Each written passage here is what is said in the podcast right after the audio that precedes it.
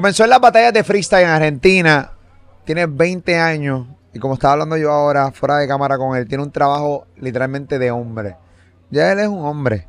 Y literalmente da una pegada de hombre. Vamos a hablar con él. Está de visita aquí en Cacana, República Dominicana, en los premios HIT. Obviamente somos parte de los premios HIT. Él también es parte de los premios HIT.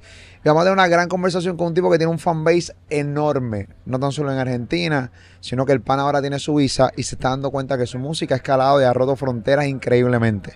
Aquí en Molusco TV, este canal de YouTube que va rumbo a los 2 millones de suscriptores, que te invito a que te suscribas a él, que le des a la campanita, que le des like a este contenido, que lo compartas, para que conozca la historia de Tiago, señoras y señores. Papi, ¿qué es la que hay? Acabado de llegar. Acabadito de llegar. ¿Dónde estaba? Estaba en Miami. Hice escala ahí porque si no viste el pasaje se te va. Okay. así estamos tan lejos nosotros en Argentina que tenemos que hacer escala. O sea, Argentina, Miami, Miami. Entonces, Miami para acá, nueve horas en avión. Allá es invierno. Un miedo, ¿sabes lo que? Eh, allá es invierno ahora mismo. Sí, otoño entrando invierno, así que nada que ver acá. Llegué y es. No, no, ahora está en pantalones Totalmente lo contrario. T-shirt, camisita de botones. Acá ahí, pum, desabrochadita. Entonces allá llega, entonces le tienes que poner el cobre. Es una pendeja. Sí, eso. totalmente, bro. Es una pendeja. Sí, yo no sabía eso, tú sabes que yo, yo soy medio. Yo no sabía que cuando allá es verano, acá es invierno. Sí, sí. Diciembre allá, verano. Acá diciembre, invierno, ¿no? Es que siempre como que han catalogado, por lo menos en, Estados Unidos, diciembre, o sea, Santa Claus, sinónimo de, de frío y, y, de Por nieve. eso, eso es raro, ¿no? Porque hey, de repente entonces Santa Claus llega a las casas en Argentina con un calor cabrón, se quita toda la ropa. ¿Cómo hace Santa Claus? llega musculosa ahí. llega sin camisa, un calor cabrón y toda la cosa, ya tú sabes. Comienza en las batallas de gallo, sí. ¿verdad? En, en las batallas de freestyle. Y y tu historia, por lo menos los comienzos de muchos artistas de Argentina, comienzan en este tipo de batallas. ¿Por mm. qué? Y siento que así como, como PR tiene su, su, su, cuna de donde nace, como Colombia tiene su la semillita que cada, cada prócer plantó para que creciera ese árbol, creo que en Argentina, ya teniendo la referencia de otros países, eh, empezó todo más por un lado de hip hop, eh, de una movida más parecida a, lo, a, a, a, lo, a los rap, a los raperos de Eminem, eh, Snoop Dogg, 50 Cent, como esa vuelta, ¿viste? Eso se fue transformando en, en uno de los ramales del hip hop, que fue el freestyle, la improvisación al momento. También en Argentina, este, en los campos, fuera de la ciudad, están los payadores, que los payadores son aquellos que se ponen con la guitarra y improvisan, son los gauchos. Ok. Eh, y de ahí nace también el freestyle, improvisación, el, eh, de la mano del rap. Eso lleva a una explosión enorme eh, gracias al freestyle en un punto de encuentro que, que, es en Caballito, en Capital Federal, ahí en, en, en, el centro de Buenos Aires, en un parque donde se empezaron a juntar 10 personas y terminaron yendo 5.000 personas. Wow. Al parque solo a ver a dos tipos y un tipo tirando beatbox, rapear. A matarse entre A matarse ellos. entre ellos. Eh, y la movida fue creciendo tanto y, de una manera tan orgánica que se volvió algo como un deporte o algo así, se volvió más deportivo y algunos tomaron otros caminos. Yo fui uno de esos, Duki fue uno de esos, Paulo fue uno de esos, mismo Bizarrap estaba ahí. Eh, yo me reía porque la otra vez en Twitter encontré una foto de Bizarrap que me pidió él a mí en una fila de la competencia cuando yo me estaba anotando y, y, se, y, y, cuando sacamos la canción subimos esa foto que él me había pedido a mí, ¿entendés? Imagínate, él no era ni conocido todavía. Wow. Él, él, estaba detrás de las batallas. O sea que podemos decir que, o sea, Bizarrap fanático de del freestyle, de freestyle. No del freestyle, pero obviamente fanático de lo que tú estabas haciendo. Sí, sí, de lo que estaba pasando con el quinto escalón porque era un movimiento. Todos éramos claro. referentes de eso, ¿viste? No, no, pero me imagino que es emocionante el hecho de que tú hayas podido hacer, obviamente, una de las sesiones con el Visa recordar ese, esa foto. ¿Hace cuánto? Ustedes son bien jóvenes. ¿Hace cuánto fue esa foto? Esa foto fue 2016. 2016. 2017. 2017. Yo tenía 15 años. 16 años. Era un niño. No, bebé. Eh, ¿qué, ¿Qué tan difícil es lograr adquirir el conocimiento o el talento para poder improvisar? O sea, yo, yo los veo a ustedes batallando y yo me meto a la batalla de los gallos, a la gente que improvisa. a mí me encanta, vamos a empezar que a mí me encanta, yo los admiro. Tener la habilidad de poder pararte frente a tanta gente, a poder improvisar en una batalla. ¿Sabes? Independientemente, yo lo dije en otra entrevista, creo que cuando entrevisté a, a Trueno. El, para mí el más mierda está cabrón. El más mierda para mí está, pero bien duro. ¿Cómo uno adquiere ese, eh, ese entrenamiento? ¿Qué hay que hacer? Y yo, yo siempre lo resumo a que es, práctica, porque si yo ahora rimo con molusco, te puedo decir melusco. Y a veces sueno brusco. Entonces, yo sé qué palabras riman con qué. El tema es tener la habilidad de ir afilando el cuchillo para el día, para el día de mañana, hacer que vos las palabras que sabes que riman cobren sentido en el medio, en el hilo, entre cada palabra, ¿entendés? Pues no es lo mismo decir molusco, te luzco porque introduzco, sino que son molusco. En la entrevista yo me introduzco. Cuando tiro freestyle me luzco, ¿entendés? Como tirás como algo en el medio que le da ese sentido. Eso lo llevas con práctica, pero bueno, yo, yo empecé a los 10 años a improvisar. Entonces, hoy tengo 20, son 10 años que yo llevo haciéndolo. O sea, que tú comenzaste a los 10 años de edad. Sí, Muy joven. sí. No, un bebé. Ahí sí era un bebé. ¿Y te acuerdas de los primeros, de las primeras batallas tuyas? Sí. ¿Qué, qué tal eran? Cuando las comparas con, obviamente, con tu, con tu, obviamente, con tu talento de hoy, con tu conocimiento de hoy. Era muy chiquito, muy reducido, eran 10 personas. Me acuerdo que fui a jugar un partido de fútbol con un primo mío y cuando llegué al parque vi un grupo de personas, me acerqué y era una competencia. Y sin avisarme mi primo me anotó en la competencia. Entonces me llamaron por mi nombre y yo estaba temblando, no, no quería ir, no, no, no, no, yo no, yo no, yo no, pum, me mandaron. Y gané mi primera batalla. Con, con 13 años fue, la primera vez que me lancé una- a un parque. Con 13 años ganaste tu primera batalla. Sí. Cuando tu primo te anotó y me anotó, no querías yo participar. no quería participar. Y, la gané. Y le comiste el culo a alguien que realmente sí, quería pro. participar. A uno pro, a uno pro. A uno duro. Sí, uno duro. ¿Y cómo ganaste? Fue el- yo creo que fue el efecto sorpresa. O sea, de repente están 10 tipos en una plaza, viene un niño de 13 años y empieza a rapear y dicen, ¿What the fuck? ¿Qué está haciendo este tipo? Este guachín, este niño. Y yo creo que fue eso, como el efecto sorpresa fue lo que, lo que hizo que, que le termine ganando la batalla. Uno nunca puede competir con un animal ni con un niño. La realidad es que tiene, siempre, vas a tener, siempre vas a tener las de perder. Totalmente. No tienes break, va a ganar aunque es una mierda. Sí, sí, sí. sí. Pero tú te acuerdas de con, con ¿te acuerdas con el freestyle que ganaste o no te acuerdas? No, no, ya no lo recuerdo porque imagínate yo, de a partir de ese día, yo me enamoré y dije, voy a, voy a averiguar dónde hay esto, dónde se hace esto, porque yo había ido de casualidad, yo no sabía que se hacían competencias, yo fui a jugar al fútbol. O sea que tú nunca habías cantado nada. No, no, no, nunca había ido a ningún O sea, lado. tú te paraste Sí, frente a un tipo pro. Tú le ganaste a un tipo Sí. pro sin saber cantar, sin, Sin saber sa- improvisar. Sí.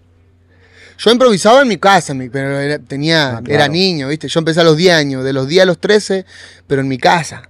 Sí, que no es lo solo, en mi cuarto. en Nadie me escuchó, jamás. Jamás nadie me había escuchado. Y de repente estaba en un parque con 15 personas que me estaban escuchando. Y para mí era un montón, teniendo 13 años. Mis, tiembla, mi- mi- mis piernas me temblaban. Ese fue tu primo que te anotó, ¿no? Sí. Tu primo tiene el 20%, me imagino, de tu carrera, ¿verdad? Ahora mismo. Es mi manager. de todo lo que está haciendo, porque o- obviamente la vida, la vida es como es. Y yo no creo mucho en las casualidades. Yo creo que la vida es como es. Yo creo que tu historia está escrita, yo creo que mi historia está escrita, yo creo que así sucesivamente. Yo, yo creo que lo que te pasó a ti es que tenía que ocurrir en ese momento Mm. para que nuevamente pues, conocieras la música de verdad. Mm. ¿Qué tiene estas batallas que de repente han salido tantos cantantes duros, comerciales, específicamente en Argentina? Y mira, el freestyle, lo que tiene las batallas es que hay diferentes matices. Vos para destacar, entre en un momento cuando se hizo tan grande, habían 5.000 competidores. Y vos para destacar entre 5.000 personas tenés que tener, un- como la música, tenés que tener algo distinto, un estilo diferente, algo que te, que te distinga de, los demás. Y estaban los que rapeaban duro, los que eran hardcore, con la voz ronca así. ¡ah!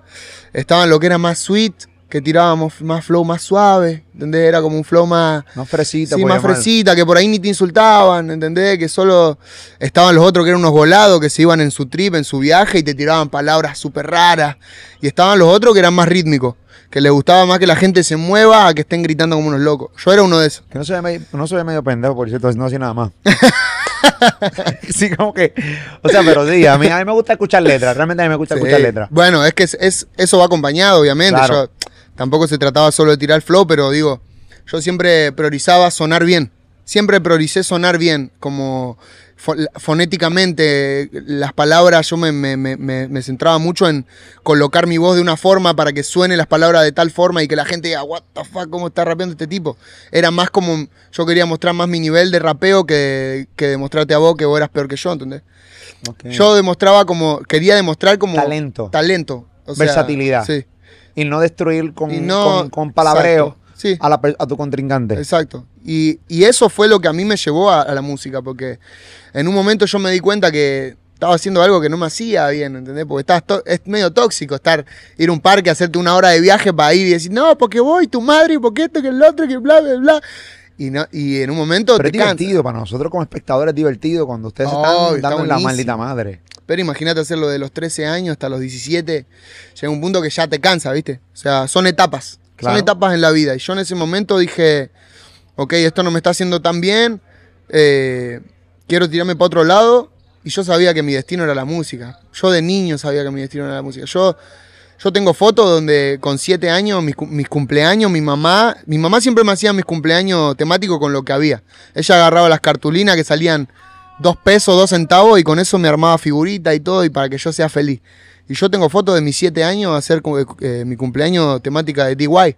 Y me vestía de Dari y con la gorrita para el costado y le cantaba a mi abuela, a mi familia, todas las canciones De Daddy Yankee. de Daddy Yankee. Brutal. Sí. Y vos estuviste con él, papá, no puedo creer. Sí, yo tuve la oportunidad de entrevistar a, a Daddy Yankee hace escasamente dos meses. Entrevista salió recientemente. Qué locura. Dentro de las notas que tengo, obviamente, era hablar de esto de Daddy Yankee. Eh, no sabía que tu, fana, que tu fanatismo a Daddy Yankee era a tal niveles de, Sí. de, de que tu mamá te hacía eh, tu cumpleaños eh, Sí. y obviamente, pues de Daddy Yankee. Sí, Y sí. tú improvisabas y cantabas como Daddy Sí. Yankee. Eh, En realidad, en, ese- en esa época yo empecé a improvisar a los 10 años. En esa época yo tenía 7.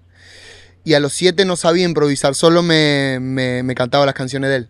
Cantaba, me las, las escuchaba tantas veces. Yo tenía un CD y escuchaba tantas veces las canciones que me las sabía de memoria, ¿entendés? Y era el CD del, de Barrio Fino. Cantaba mucho la de, me acuerdo que cantaba mucho la de, la que tenía con Snoop Dogg. Zona Gangsta. Sí, Esa la Zona que- de- de Gangsta, Gangsta. es el mundo real. Y esa la Claro. cantaba y era así, ¿eh? Yo con 7 años, ¿entendés? Gangsta. Gangsta, siete Gangsta, años. brother. Y tocó un bizcochito en la mano zona. Da, Gangsta, comiendo literal, bizcocho. literal, literal. Eh, y bueno, esa locura fue la que me. Yo ya sabía que mi. mi- mi- de- ¿viste, ¿Viste que dicen que los niños cuando, cuando están creciendo en esa, en esa época de su vida, en los 6 años, por ahí, como que se dictamina lo que, va, lo que uno quiere hacer? Yo quería hacer música sin saber que quería hacer música. Yo me tiraba para el freestyle, pero siempre estaba haciendo cosas más musicales que, Más comercial otra Claro, ¿entendés? Y, y hasta que decidí meterme por un estudio y me metí por un estudio y ahí no salí más. No salí más de eso. Seguí compitiendo porque uno de mis sueños también de chico era competir en la, en la batalla de los gallos, que era la. El tope. la top. Eh, y salir campeón o algo así. No llegué a salir campeón, pero clasifiqué y, y- y le, gané, le gané al Acru, que es un- uno de los mejores raperos de Argentina. Y ahí, cuando terminé esa competencia, dije, ya está. Este fue mi tope, este fue mi sueño de que yo era niño. Ya lo cumplí, llegué hasta acá. Chau. Y de ahí no volví a pisar nunca más una competencia. ¿Qué tanto, obviamente, Daddy Yankee influyó, influyó en tu carrera a unos niveles de que hoy tú haces música? Pues de los siete años cantas su música. Pero realmente, ¿qué tanto influyó eh, en ti, Daddy Yankee? influyó más que. Más que. Viste que hay artistas que, que, que, que tienen su fanaticada por sus canciones. Y yo era fanático de él por, por cómo él era. Como yo lo escuchaba hablar, por las cosas que decía, y por los códigos que sé que, que él tenía, por los valores. Porque yo me veía la película de él, me la veía, pero tres veces a la semana, ¿entendés? Talento de decía- barrio. Talento de barrio. Y yo decía, este tipo, este tipo está actuando, pero es así. Estoy seguro que es así en la vida real, él, ¿entendés? Yo me comía esa peli y era un niño y, y siento que él fue un referente porque hay algo que es una realidad y es que nosotros somos comunicadores y tenemos una responsabilidad. Hay niños que me escuchan más a mí que a sus padres, ¿entendés? Eso es cierto. Entonces, a- él para mí fue un ejemplo, porque yo vengo de un barrio donde es difícil salir. ¿entendés? Yo vengo de un barrio donde, donde no está la posibilidad de hacer música. de, de llegar lejos con la música, ¿entendés? No existía, no hay, no hay registro de persona que haya llegado a algo con la música. O sea, que tú eres el único en tu barrio que, Sí, de, que de- de- lograste de mi ciudad. Obviamente que ahora hay un montón de artistas. Claro. Este, ¿Cómo se llama tu barrio? Montegrande, es mi ciudad. O sea, es como una ciudad dentro de la ciudad que es Buenos Aires, sería un barrio. Montegrande es, es de donde yo nací y bueno, y era un lugar, es un lugar bastante alejado de la capital, donde los recursos no son los mismos, mismo la calidad de vida no es la misma. eh, la gente ahí se la rebusca, se te corta la luz toda la semana y te pasa luz el que tiene el, el- el vecino al lado, te pasa Wow. un, un paquete de arroz, agua, lo que sea, porque así son las condiciones en el barrio donde me crié. Y era muy difícil, ¿viste? El hecho de decir, puedo lograrlo, pero yo lo veía, lo veía a DY y, y decía, yo, yo puedo.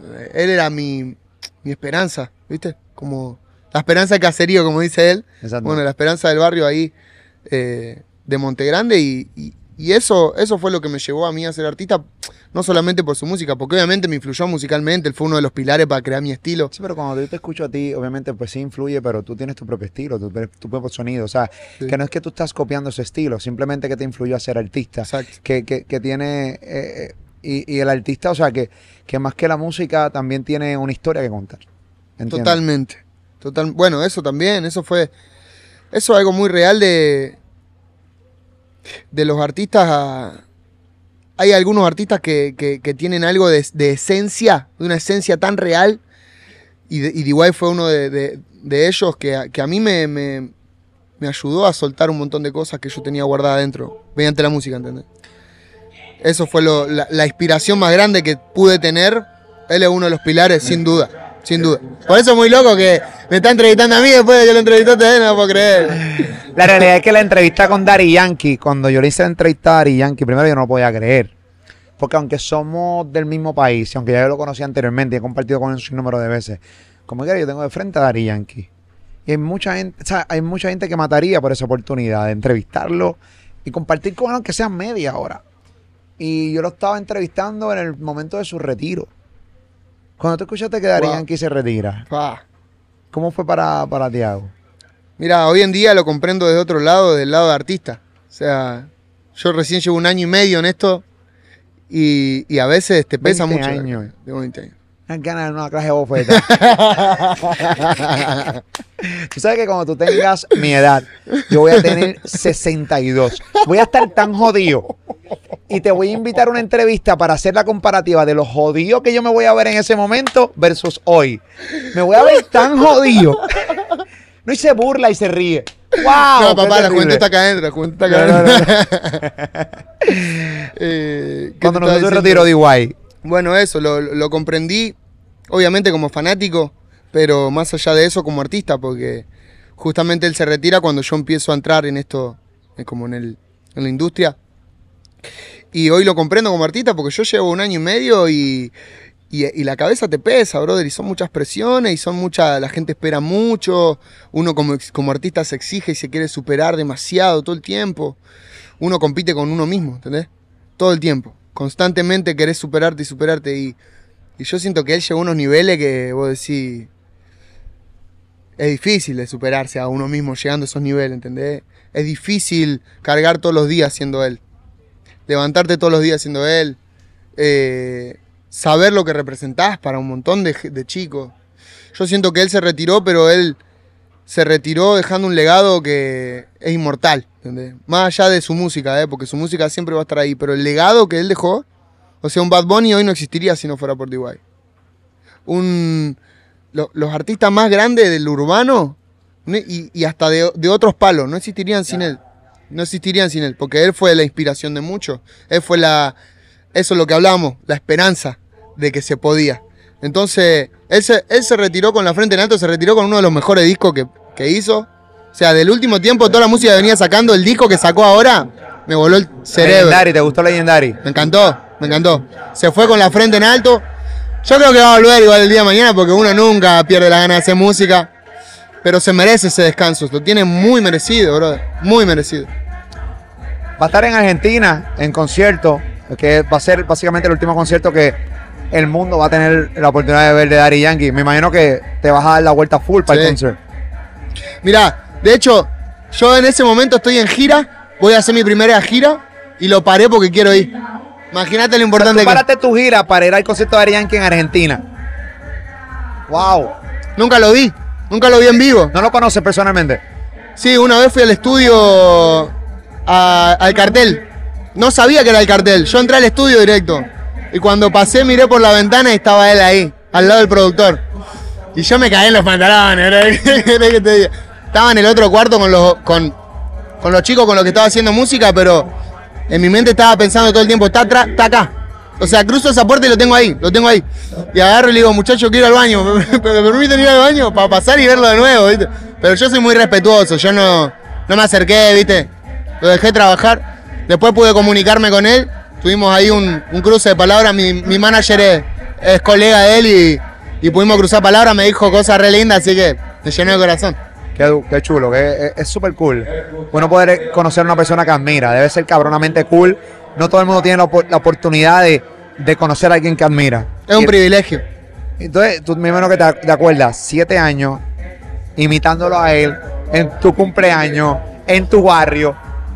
Porque me imagino que eh, para un artista, cuando un artista viene de abajo, bien de abajo, cada minuto que pasa y cada éxito que tiene debe ser más gratificante.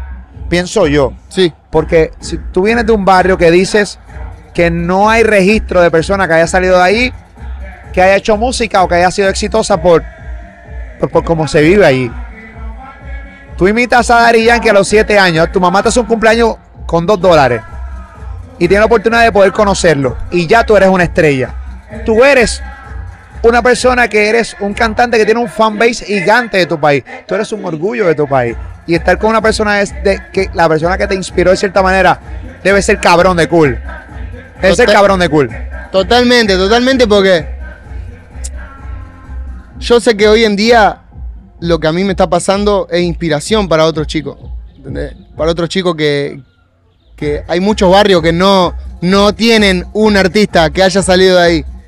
Y sé que, tanto lo que estoy haciendo yo como lo que está haciendo Trueno, como lo que está haciendo Bizarrap, como lo que está haciendo María Becerra, Nicky Nicole, somos ejemplos para chicos en Argentina, porque estamos muy lejos. Vos pensás que estamos muy en el. abajo de todo, brother. Abajo de todo el continente estamos nosotros. Y a veces parece que es una vuelta distinta a la nuestra, ¿entendés? Parece que, como, como vos dijiste al principio de la entrevista, yo recién ahora me estoy dando cuenta que estoy llegando acá, ¿entendés? Y, y yo llegar al hotel en Puerto Rico y llamar a mi vieja, a mi mamá y decirle, ma, hoy lo vi a Daddy Yankee en el estudio. Y mi mamá, ¿entendés? Se pone a llorar porque ella fue la que, me, la que estuvo horas haciéndome el cartel para que yo esté ahí, haciéndome la torta con la cara de igual, ¿entendés lo que te digo? Wow. Entonces, es gratificante y, y- y saber que, que es una rueda. Eso es, lo, eso es lo lindo, porque es una rueda, porque él me inspiró a mí y yo estoy inspirando a otra gente que el día de mañana va a inspirar a otra gente. A mí me parece cool. Me parece que también, eh, aunque yo estoy comenzando a conocerte, tengo que ser honesto. Obviamente, pues sé bastante de ti, pero te estoy empezando a conocer ahora. Estoy empezando a escuchar tu música, tantearte, porque es parte de lo que Mm. tengo que hacer como comunicador y Sí. cuando me siento frente a un artista, que el artista pueda eh, pues, sentir que, que- que- que conozco lo- a quién estoy entrevistando. Eh, y, y la realidad del caso es que a mí, pues sí, tú tienes un fanbase grande. Me parece que Argentina está en un buen momento. Han mencionado un montón de nombres gigantes, que los números son increíbles. Y yo lo que le tengo que decir a ti, a todos los artistas grandes de Argentina, ustedes uno no tienen que enviarle nada a nadie. Dos, eh, eh, sí están sonando acá, en esta zona del mundo.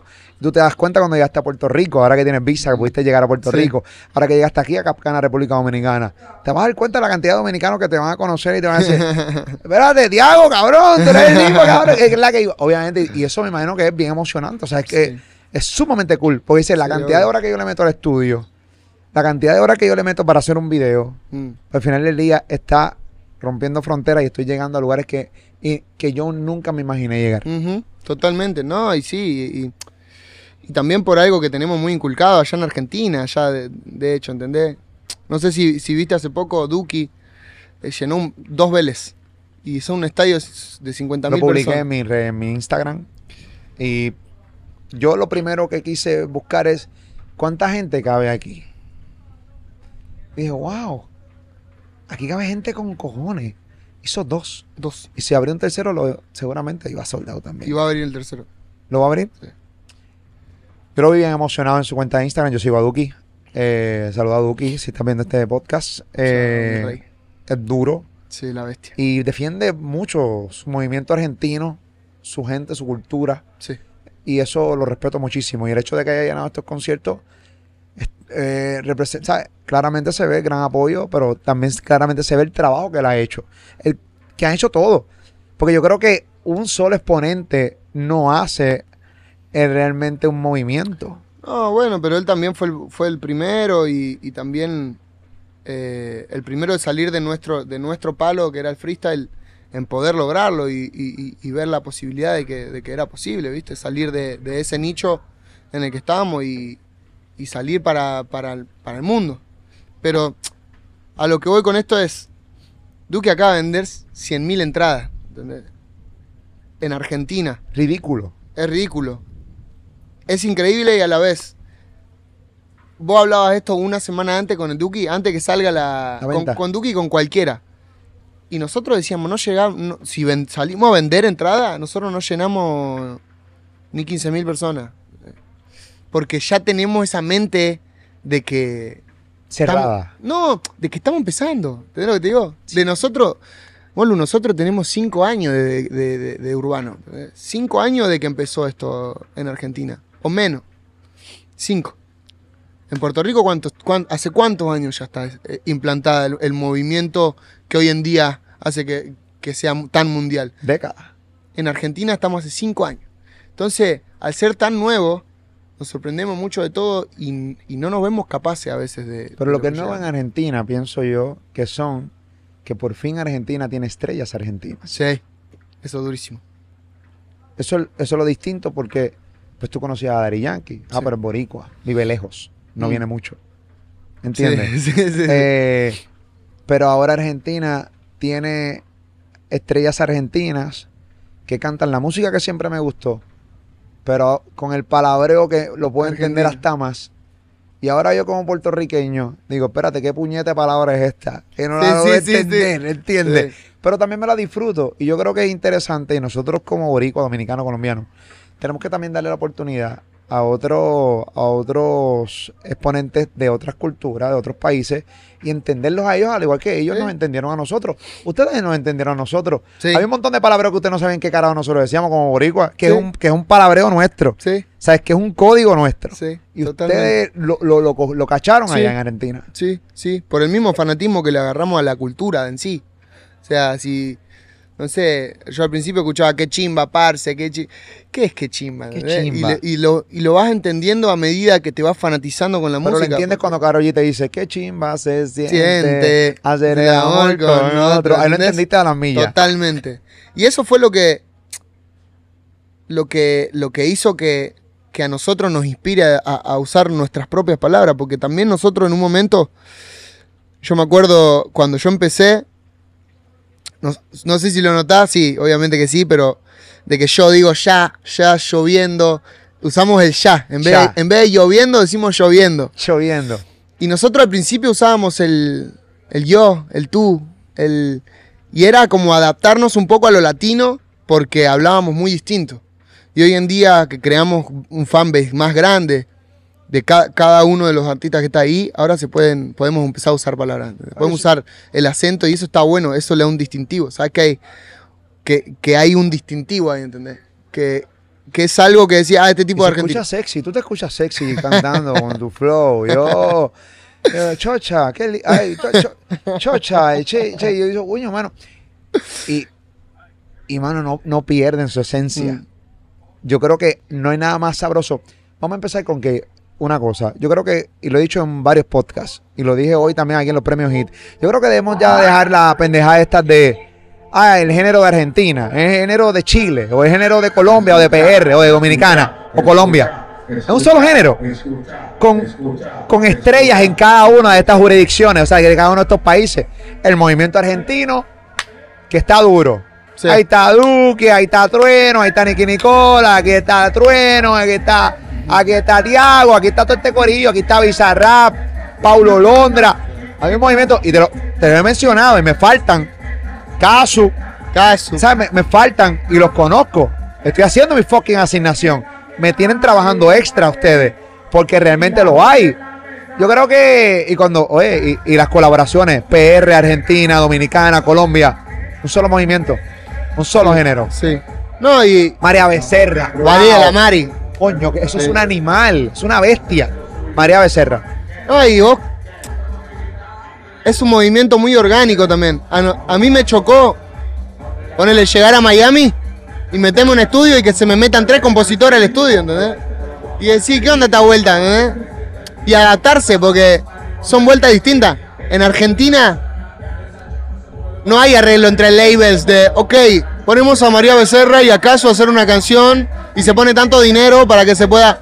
No, allá se juntan, van a un party, ¡Ey, me encanta tu música! eh, pum! Se juntan a hacer una canción y es orgánico. Todos escriben sus canciones. María Becerra es un animal y ella escribe. Ella escribe todas sus canciones, ¿entendés lo que te digo? Entonces, es un movimiento. Ahora están entrando los compositores, como FMK, que es uno, el compositor ahora mismo del urbano, el más grande. Pero eso está entrando ahora, ¿viste? Allá, allá era nadie te toca el lápiz. ¿entendés lo que te digo? Y ahora que venimos para acá, para Miami, estamos todos más abiertos mentalmente, pues seguimos teniendo esos ideales de allá, ¿viste lo que te digo? Y eso está bueno porque te da esa esencia que está buenísima. Y hoy en día yo siento que están poniendo el dedo, están, están poniendo la mirada por sobre encima de Argentina. A mí me están hablando artistas que yo no puedo creer, ¿entendés? Me estén hablando, que estoy compartiendo con artistas que no puedo compartir. Que digo, ¿cómo me conoce este tipo a mí, entendés? Y sí, te conocen, te escuchan, le gustan lo que haces. Y es muy loco, pero ya, ya está siendo tan grande la movida que es como inevitable, ¿entendés lo que te digo?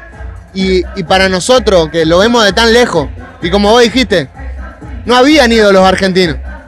Estaba DY, que se venía para acá, para Argentina, y lo veíamos, pero lo teníamos lejos, ¿entendés lo que te Claro. digo? Y ahora nosotros vinimos para acá, y también es un trabajo, viste, de año a año. Yo este es mi primer año que viniendo acá, casi no llevo ni dos años de carrera, ¿entendés? Todavía. Y yo ya estoy acá, voy a tocar unos premios, estoy teniendo colaboraciones grandes y para mí es algo, un avance muy rápido, ¿viste? Y está buenísimo ese, ese avance y, no, hay que, no hay que dejar de recalcar que también es gracias al movimiento, es gracias al movimiento que pasó a- en, en Centroamérica, porque, porque nosotros vinimos hasta acá por, la fan- por lo fanáticos que somos de, todo el movimiento de Centroamérica, ¿entendés? Por el movimiento de Puerto Rico, por el movimiento de, RD, que son, que son movimientos que nos unen, porque somos, al fin y al cabo, somos latinoamericanos, ¿entendés lo que te digo? Claro que sí. Todos hablamos el mismo idioma, a nuestra manera, pero estamos todos unidos por lo mismo y está bueno que los artistas empiecen a mirar para ese lado también, para otros lados. No solo para Argentina, sino para Colombia, para tipos como, para chicos como Blessed, como Ryan Castro, como muchos artistas que están entrando que son nuevos y que decís, estos tipos no los conozco de ningún lado, pero entran y decís, mirá, sacó un tema, tiene 30 millones el tipo. Una locura. No es porque sí, ¿entendés lo que te digo? Es, es algo que se está creando, que es un fenómeno, que en Puerto Rico pasa, sigue pasando y va a seguir pasando y pasó hace mucho tiempo cuando en Argentina no pasaba, es lo que te digo. Y hoy en día estamos viviendo ese mismo momento, es como si te digo, ahora tirá para atrás todo el tiempo, pa- todo, todo el tiempo para atrás y volver al, tiempo donde Daddy Yankee, se empezó, a donde Daddy Yankee sacó la gasolina y, y Puerto Rico se estaba haciendo mundial. Eso mismo está pasando ahora con Argentina. Y nosotros lo estamos viviendo siendo chamaquitos. No, y te, y te, y te veo en el rostro, te veo en el rostro de, de lo contento y lo orgulloso que estás. Sí.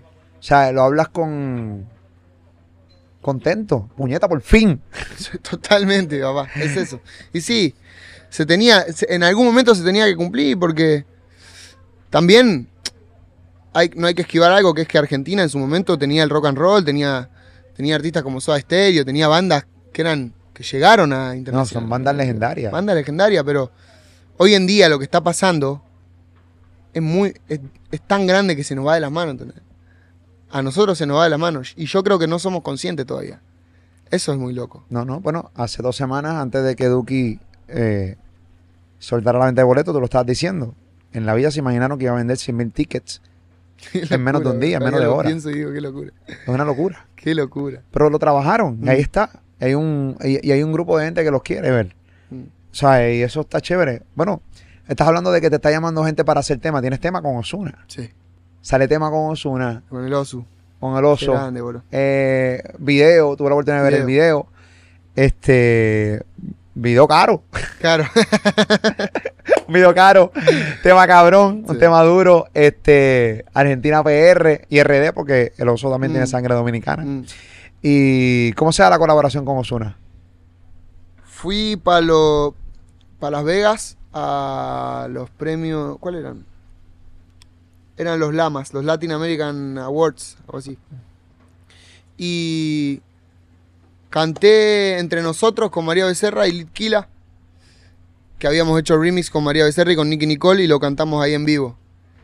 Y había muchos, ponete, estaba Jayco, estaba Caliuchis, este, y entre ellos estaba Osuna, que se nos acercó, ¿viste? y, y nos felicitó, nos saludó. La verdad que, de hecho, mismo Lit en una entrevista lo dice, ¿viste? Eh, lo, lo están entrevistando y dice, no, Osuna se nos acercó y, y nos saludó y es re loco que referente así nos estén reconociendo a nosotros. Y vuelo de, de Las Vegas para Miami, caigo y ese día había Brecht. Yo soy re amigo de los chicos de la Brecht, eh, siempre en Argentina es la, la fiesta donde caemos los pibes. Y eh, había Brecht y cuando llego ahí me entero que era Brecht por Osuna, o sea, que era una como, como una una fiesta donde iba estar el oso y iba a cantar. Y, y cuando llego el, el tipo me saluda así con la mejor energía, ¿viste?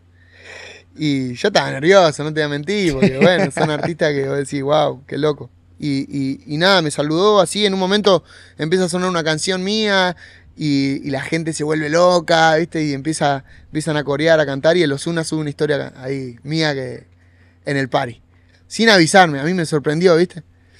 Y cuando sube la historia, bueno, pasa la noche, se va, jangueamos un rato ahí y al otro día le hablo y me dice, toma, este es mi número, anota mi WhatsApp, hablame.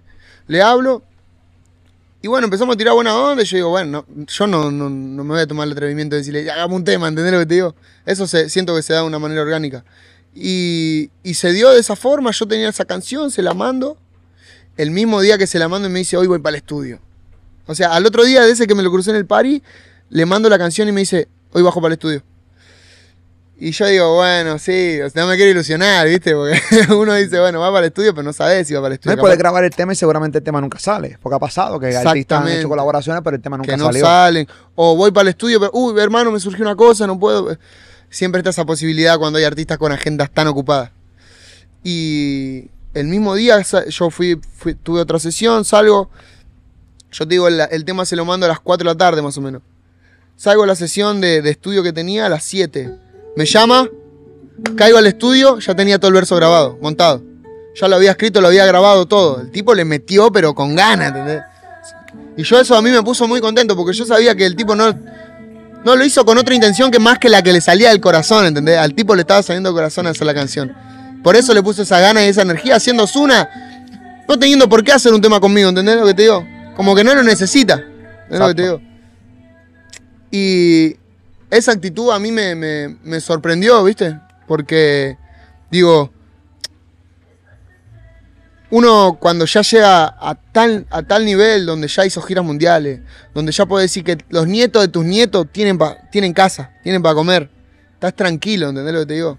Tu vida está muy, estás muy bien en todos los sentidos. Seguir teniendo ese hambre, eso es lo que a mí me sorprendió, digo. ¿Cómo un tipo tan grande así tiene... No perdió ese hambre, ¿viste? Porque yo veo artistas que son más, mucho más chicos que pierden el hambre, brother. Que, que se, le- que se les van las ganas de crecer, que se les van las ganas de seguir apostando, de, de- de probar cosas nuevas, de... Y este tipo, siendo uno de, los- de- de las leyendas, apostó en mí y, y- y- y lo hizo de corazón con ganas como si fuera un chamaquito que está arrancando, ¿entendés lo que te digo? Sí, claro que sí. Y bueno, quedó muy dura la- el verso de él que tiró, la verdad que la canción está buena porque es- siento que yo Nos cuando... comemos se llama. Nos comemos. Yo cuando bajé para PR eh, estuve jangueando ahí con, con un par de amigos y, y entendí lo, lo que hablábamos recién. Entendí que estaba la música está muy ligada a la calle.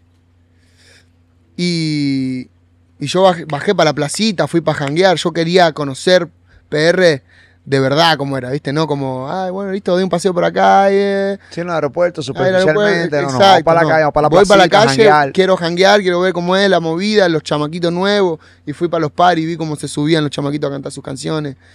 Los guachines ahí rompiendo y entendí un montón de, de la cultura de PR como es el sandungueo. Ahí a la gente, brother, el party se pone a las 12 de la noche y ya está explotado, ¿entendés?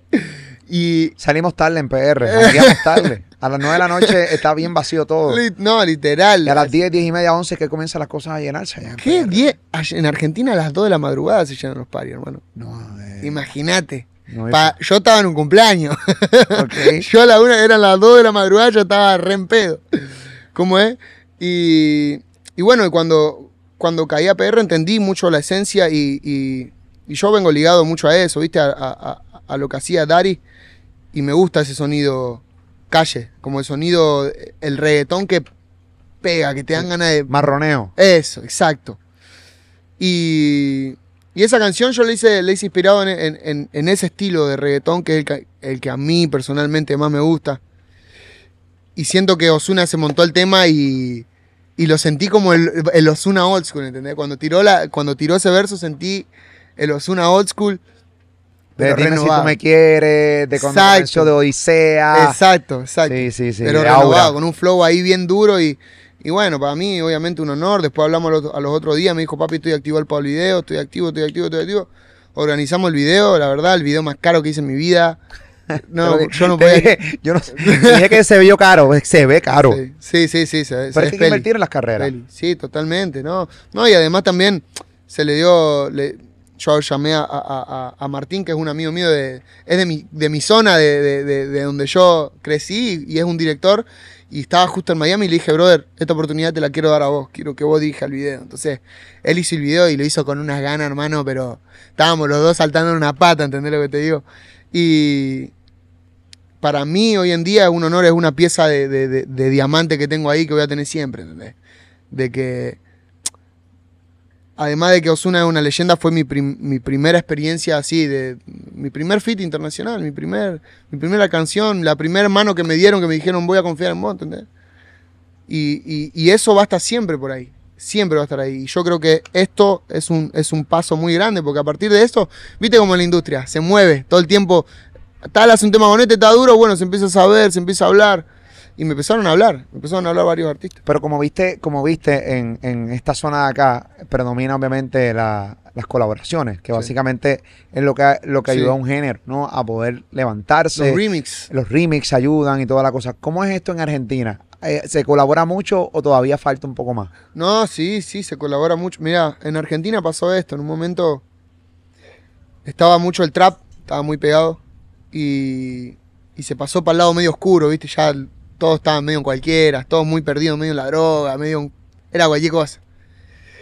Hicieron, hicieron el, el remix de Tumbando el Club, que, eran todos los artistas de ese momento de, de- de trap, todos los más duros. Y ese tema pegó, no sé, decirte 300 millones, algo así. Y, y ese fue el remix grande, ¿viste? En ese momento colaboraban todos, pero se fueron tomando todos por distintos caminos, por distintas vueltas, se fueron perdiendo medio en la suya. Y de repente salió la nueva ola que, bueno, que fue María, Nicky, Trueno, Visa, yo, Rusher, FMK, Lit, un montón de artistas que, bueno, Lit no que estaba antes, pero un montón de artistas que surgimos y dijimos, ¿qué está pasando acá? ¿entendés? Como, estaban todos medio, medio desu- desunidos, era todo medio rivalidad, era todo medio yo mi esquina, vos tu esquina. eh, Se tiraban entre ustedes. Yo veía muchas tiraderas a veces. mucha tiradera, mucha, mucha bronca. Eh, era imposible, imagínate, no sé, un Pablo Duki, Pablo Londra Duki, pero ni estás loco, imposible hacer un, tema de ellos dos. Hoy en día es una, posi- una posibilidad más, más real, ¿viste lo que te digo? Como que los artistas tienen la mente más abierta, saben, entendieron que, es un negocio. Eh, es muy difícil también, porque a, a la corta edad te confundís, te puedes confundir. Eh, se te pueden ir los pies de la tierra y te puedes confundir claramente. Y, bueno, eso fue lo que pasó por- porque la escena estaba muy desunida. Hicimos el remix de una canción que hice con Roger King, se llama Además de Mil. Hicimos el remix con María Becerra, con Litquila, Duki, Kea. Y, y ese remix se fue a la mierda. O sea, hoy, hoy en día debe tener, entre las, dos plataformas así más escuchadas, debe tener 900 millones, ¿entendés? Un remix de todos artistas argentinos. Y a partir de eso comenzó una vuelta en Argentina de que hizo un clic. Todos los artistas hicieron un clic. Y ahí empezaron a, levantar todas las carreras de todos. Ahí Duki fue cuando empezó a, otra vez, viste, uno, pero más allá de la carrera, de los números, todo, como, como persona, nos empezamos a sanar. Es lo que te digo, a, brother, contás conmigo. Es lo que te digo, contás conmigo. Más allá de que vos sos fulano, sos mengano, tenés tantos seguidores, tenés seguidores, vos contás conmigo, ¿entendés? Como persona. Nos mudamos a una casa, nos fuimos cuatro, cuatro artistas, nos mudamos por una casa y ese fue el punto. Ahí caían todos. Ahí un día la Mari, el otro día caía el trueno, el otro día estaba el Duque, el otro día. Y siempre era jangueo, jangueo, todos los- todas las noches escuchábamos música. Che, ¿qué estás haciendo? Mostré, ponemos los temas, pum, escuchábamos, dábamos opiniones. Y hablábamos de la vida. ¿Cómo estás? A pesar- apa- aparte de todo, ¿cómo estás? Eh, te digo, como una conexión más personal. Pero lograr eso siendo ustedes muy jóvenes. Mm. lograr centralizar los egos, siendo ustedes chamacos de 19, 20, 21, 22 años, que el ego está disparado en el que hace el carajo. Que al final del día tú no... La capacidad de uno cuando tiene 20 años no es la misma en el caso mío que tengo 42, aunque yo Mm. soy bastante inmaduro todavía. pero, pero es bien difícil, en serio, 19, 20 años, tener la posibilidad de hacer esto, de que cuenta conmigo. O sea, no todo el mundo tiene. Obviamente, ustedes pensaron más allá de sus carreras, pensaron en el género y en el movimiento de su país. Y básicamente se pueden echar el crédito de que esta unión y de que centralizar sus egos ayudó a que esto sea un movimiento literalmente mundial y que ex- ustedes existan y que se esté montando en colaboraciones grandes y que sea un solo género, en que hoy tú tienes un colaboraciones con Osuna, en que Nicky Nicole se montó una vez con Rochi RD y, y con Mike Towers e hicieron una canción que eso se fue a nivel mundial. Eso es increíble. Y yo creo que esa, ahí está el María ejemplo. con Balvin. María Becerra con Balvin. ¿Con qué más Una fue? locura, este tema está cabrón. ¿Qué más da? Eh, Ah, ese tema está cabrón. Ustedes se creen que yo no sé, cabrones. Yo sé de lo que yo estoy hablando. El duñeta, rétenme, me cago en mi madre 20 veces. Que, es uno de mis temas, y uno de mis temas favoritos de Balvin con María Becerra. Me parece que es Está increíble. durísimo. Me parece que en la, en la unión suena clichoso. En la unión está la fuerza. Me encabrona ese. Yo creo que podemos inventarnos una nueva. Pero la- literalmente es verdad. En la unión está la fuerza. Ahí se ha visto claramente lo que está pasando en, en el movimiento en Argentina. ¿Cómo ve la carrera de Paulo Londra ahora que por fin salió? Y Pablito, yo estoy contento, la verdad, por él. Como todo, como todo. El argentino es muy. es muy Nacional. hincha, es nacional, es muy amante de la cultura. Y yo, como artista, reconozco que Pablo fue un fenómeno, pero a nivel Bad Bunny, a nivel Ozuna, a nivel. a niveles superlativos. Ya esa gente tocaba por una varita que vos decís. Este tipo nació con algo distinto, ¿entendés lo que te digo? Y yo estoy muy contento porque yo me operé la voz. En un momento de mi carrera, tuve que darle un parate a mi carrera. Y por un, un mes y medio no pude cantar. Un mes y medio. ¿Qué le pasó a tu voz? Me, me jodí la- las cuerdas vocales porque me salieron Unos nódulos. Ah, no, no duro. Y me tuvieron que operar con láser. Fue medio delicado. Pero fue Tienes que un, estar un montón de tiempo callado. Exacto, una semana sin poder hablar y un mes y medio sin poder cantar. Fue un, un mes y medio, yo me quería pegar un tiro en las bolas, ¿entendés lo que te digo? Pero un mes y medio fue. Tírate el tiro, pero en la bola no. Ahí no, por favor. Coño, ahí no. No me imagino Pablo, ¿entendés? Con no sé cuánto fue, dos años, tres, un montón de tiempo sin poder sacar música. Y es una frustración enorme, ¿entendés? Es un, un- dolor tan grande, no, no solo para él, sino para todo, para toda la escena, porque también él no estuvo en ese momento del que estábamos hablando recién, ¿entendés? En el que vivíamos todos juntos en la casa, en el que se formó esa unión. Él no estaba activo sacando música, él empezó ahora a sacar música. Estoy tan contento por él porque se lo merece, ¿entendés? Porque él fue el que alzó la bandera argentina, pero lo más alto, hasta el día de hoy. Hasta el día de hoy fue el que más alto lo llevó. Y Que Pablo Londra es el más alto, más alto que lleva la bandera argentina. mira, en cuanto a, a, lo que, a lo que llegó, o sea, Pablo Londra tiene tema con Ed Sheeran, tiene, tiene canciones con 900 millones de reproducciones, ¿entendés? Correcto. tiene canciones que, que- que- que a nivel mundial se fueron nivel, nivel Bad Bunny, nivel anglo. Te lo te digo, no pasa nada. Y eso no lo, no lo logramos todavía. O sea, nosotros, María Ponel entró, en- tocó en los Grammy americanos. Te lo te digo. No los latinos, los americanos. Adelante Justin Bieber de BTS, de. Lo te digo. Y eso fue lo más cerca para mí que estuvo un argentino de, de hacer lo que hizo Pablo. Y para nosotros como argentino, él representa un montón, ¿viste? Hoy en día él está tomando ese camino que él quiere tomar, que está experimentando en su música, y está haciendo cosas que están buenísimas. Para mí está buenísimo. Que él haya salido con un rock pop, a mí me voló la cabeza. Porque todo el mundo dice, va a salir con un reggaetón comercial Predecible. predecible. No, Claro. salió con algo que rompió el esquema. Y eso está buenísimo. Y creo que también, mira, pasó mucho tiempo. Son dos años que vos estás inactivo y que hay otros pibes, hay millones de pibes que siguen haciendo música. Y que la música sigue evolucionando, más allá de lo que está pasando en, en tu país. ¿Entendés? Más allá de lo que estaba pasando en Argentina en esos dos años, a- en el género mundial se fue, fue evolucionando. De los pocos que se pudieron adaptar a quedarse en el top 1 mundial fue Bad Bunny. Pero él no es el mismo Bad Bunny que, en 2017, ¿entendés lo que te digo? Bad Bunny hoy en día no es el mismo de 2018, No, nunca. ni 2017, ni 2016, ni 2019. Ni suena 2020. igual. No suena igual. Sonó, se fue adaptando, se fue, se fue, fue cambiando y fue mutando. Yo siento que Pablo está haciendo eso, ¿viste? Está en ese proceso. Porque fueron dos años sin, sin sacar música y sin estar en, la, en el ambiente. En Sin, la escena. sin, estar, sin, sin estar en la casa y escuchar las canciones que nosotros teníamos para sacar. Él estaba en su vuelta, en, en su estado, en su provincia. Y es difícil, es mucho más difícil estando como medio fuera de la vuelta, ¿entendés lo que te digo? Y, y ahora que él volvió y que está adentro y que la escena está tan unida, siento que es el mejor momento para que él vuelva, ¿entendés? Las cosas siempre pasan por algo, los tiempos de Dios son perfectos. Muy cliché las dos frases, pero, pero, pero hermano, por algo Pablo volvió ahora.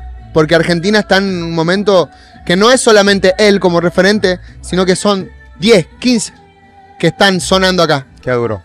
Entonces, él ahora es, es como, ¿entendés? Somos un equipo, somos un team, vamos todos para adelante. Y es esa la, la vuelta, Pablo. Me gusta tu madurez, caballo. eh, para tener 20 años, tipo bien maduro. Tiene que ver también el tipo de crianza que tuviste. Cuando Sí. uno viene de abajo y ya tiene por fin un fanbase, ves que ya hay una estructura, pues imagino que la proteges increíblemente, que la celas cabronamente. Por eso me imagino que zumbaste el tweet que zumbaste recientemente, que te buscaste como un mini, como que mucha gente como que no le gustó el tweet. A mí me parece un gran tweet. ¿Cuál? El de yo no soy modelo, yo soy cantante. sí. Me parece grande. Sí. Tú no eres modelo, tú eres cantante, tú haces música. Eso hay que respetarlo. Totalmente. Eso hay que respetarlo cabronamente. Tú, tú, tú te viste como a ti te salga de los Totalmente. cojones. Y yo no puedo creer que como, como muchas veces estamos tan aburridos que... O sea, ¿por qué? Porque no te gusta como visto, pero al final del día yo lo que voy a venderte es música, hermano. mío. Claro. Yo creo que tú tienes tu propio estilo, Sí. tu propio flow. Sí, a mí sí, me encanta ese. Estaban criticando por ese tweet. A mí me encantó ese fucking tweet. que tira otro fucking tweet. Esa es la realidad. A mí me encanta. También, obviamente, tengo que cerrar la entrevista ya. Me están haciendo señas hace rato. Pero quiero también dejar claro que, que tú también tienes eh, un compromiso social grande. Ahorita dijiste algo bien importante. Hay muchos niños que me escuchan más a mí que a mis papás. Eso es, eso es bien, bien importante. Porque ahí va la pregunta. ¿Cuál realmente es tu compromiso con tu música, con tus letras? Ahorita dijiste, claro, yo mientras tú estás hablando, yo estoy cachando lo que estás diciendo. Dijiste, mano, me- no sé, de repente se fue mucho a la droga y mucho. Y siento que como que tú, esa esquina, como que no juegas mucho. No. Juegas un poco más limpio. Obviamente tú eres joven. Sí, vamos a comernos, vamos, cosas divertidas, pero, pero ¿cuál es realmente tu compromiso social eh, eh, con, con los chamacos que te, que te siguen? Mira, yo recién ahora estoy haciendo una canción que dice cuando nos comemos, ¿entendés? Yo empecé con una canción que se llama Sola, que habla de la violencia de género que sufrió mi mamá. Increíble. Y es un mensaje duro, que uno le cuesta alargarlo, ¿entendés lo que te digo? Pero ese mensaje fue el que marcó mi esencia, de principio. Que hizo que muchos artistas que no me conocían me respetaran de entrada. Porque saben que lo que yo estoy haciendo es real. Y que saben que tanto esa canción como la que hice con Osuna es igual de real. Porque yo tengo 20 años. ¿Entendés? Y yo salgo a divertirme, salgo a los paris, salgo, vivo mi vida tranquilo, estoy en mi vuelta. No voy a hablar de decir, "Te estoy tomando esta con, la, con, el, con el culo. Que, le-". Yo estoy hablando de mi vivencia, de mí, tanto divertido como triste, como real, como profundo. ¿Entendés? Ese es mi mensaje siempre. Yo no me voy a encasillar. No, no, no voy a dejar que me digan, ah, este es trapero, o este es reggaetonero, o este hace blues. Yo hago lo que a mí me salga a hacer, mientras sea real. Siempre mi mensaje va a ser eso, mantenerlo real. ¿Entendés? Siempre lo voy a mantener real. Nunca te voy a decir algo que yo no viví. Nunca te voy a decir algo que, que no lo esté sintiendo yo de corazón. Porque sabes que yo me puedo parar en ese escenario y te puedo poner carita linda y hacerte una performance copada. Pero si yo no estoy sintiendo, me siento que soy un muñeco. ¿Entendés? Que me están controlando. Yo siempre que me subo a un escenario tengo que sentir, boludo. Yo me, yo me he subido al escenario y me he puesto a llorar, ¿entendés? Adelante de gente. Adelante de, de 10.000, 15.000 personas, 20.000, 80.000, como fue en el Lola Palusa. Y yo me he puesto a llorar ahí y fue real, brother. No fue actuado, no fue un acting para que digan, oh, está llorando.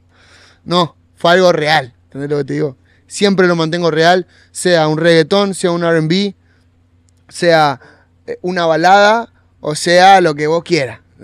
Ese es mi mensaje y es el mensaje que yo también siempre le doy a los artistas, porque yo tenía miedo. Yo cuando saco esa canción de mi madre, digo, ¿qué hago ahora? Porque yo ahora saco con un reggaetón y van a decir, ¿este qué onda? Entonces saca un tema de esto y ahora quiere sacar un, un tema de reggaetón. Hasta que entendí que yo era solo el que me estaba, el que me estaba limitando mentalmente. ¿Entendés? En la música no existen los límites. Y eso lo entendés una vez que, que entendés que mientras vos lo que estás haciendo para la gente suena bien, está bueno, es lindo de escuchar y tiene un mensaje que es real, ya está, no importa. Si yo sé que si yo te hago un reggaetón, te voy a hacer un reggaetón que está bueno. No te voy a hacer un reggaetón que lo voy a hacer en 20 minutos y lo voy a sacar porque quiero hacer dinero. ¿Entendés? Yo estoy haciendo música, si la música me da dinero, bienvenido sea, gracias papá Dios por la bendición, pero yo siempre lo voy a mantener real y, va más allá del género. Y eso, eso es lo que le pasa a muchos artistas. Muchos artistas se aburren de ellos mismos. Estoy haciendo todo el tiempo lo mismo, lo mismo, lo mismo. La misma gente se aburre porque esos artistas tienen miedo de salir de ese, de ese nicho donde están, ¿entendés? De esa esquina, de esa vuelta, porque saben que lo que ya hizo, lo que hicieron le gustó a la gente. Ahora yo saco un maleanteo y a la gente le gustó mi maleanteo. Anuel, brother. Anuel salió de la, de la cárcel después de haber dicho la glopeta que tengo, la glo, que tengo. Salió con ella quiere beber, ella quiere bailar. ¿Entendés lo que te digo? Y la gente lo aceptó igual y lo agarró ¿por qué? porque era un hit. Entonces, si las cosas que vos haces las haces bien, garete. ¿Qué tipo, verdad? este cabrón me sorprendió, honestamente. Pues cuando tú dices, mira, mano, te vas a sentar con, con Tiago, tiene 20 años. Eh, rayo, tengo 42. Déjame bajar a su nivel. Al contrario, me encanta. Gracias, Rey.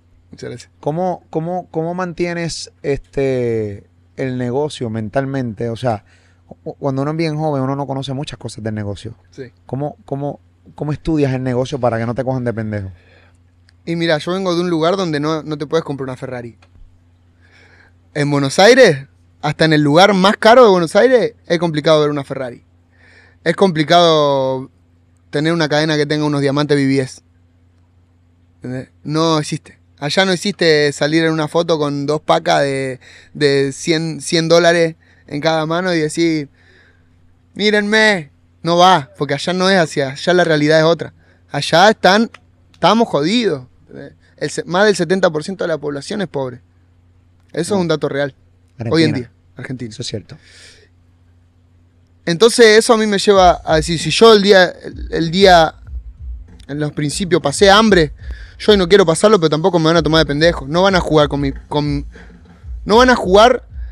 Yo sabes qué, siempre puse mi carrera adelante, adelante de la plata. Muchos ponen la plata adelante de la carrera y ese es el peor error que puedes cometer porque yo puedo hacer 100 millones de dólares, quizás lo puedo hacer más lento. Paciencia, yo sé que lo puedo lograr, yo sé que tengo el potencial para lograr eso. Pero no me voy a morir por tener 100 millones ahora, dame, dame, dame, ya 100 millones y después decime, ponete un tanga y hacete un, un, un reggaetón, ¿entendés? Que, que, que, diga lo que yo te escribo acá, no. Acá yo voy a hacer lo que yo quiera hacer, lo que a mí me salga del corazón, nadie me va a decir lo que yo tengo que hacer, todos me van a respetar, saben que yo no voy a cometer ninguna locura porque yo soy la persona que soy. ¿Sabes lo que te digo? O sea, yo el día de mañana no voy a salir a hacer una locura que un sello disquero me diga, no, este no, nos está metiendo en problemas. Yo soy un tipo racional, un tipo tranquilo, y las cosas que hago las hago inteligentemente. Yo sé la música que hago y la música que hago porque a mí me gusta la música que hago, porque sé que va a ser número, pero que a mí me gusta también, ¿entiendes lo que te digo? Entonces, yo cuido mucho en ese sentido el negocio, yo estudio todo el tiempo el negocio, todo el tiempo.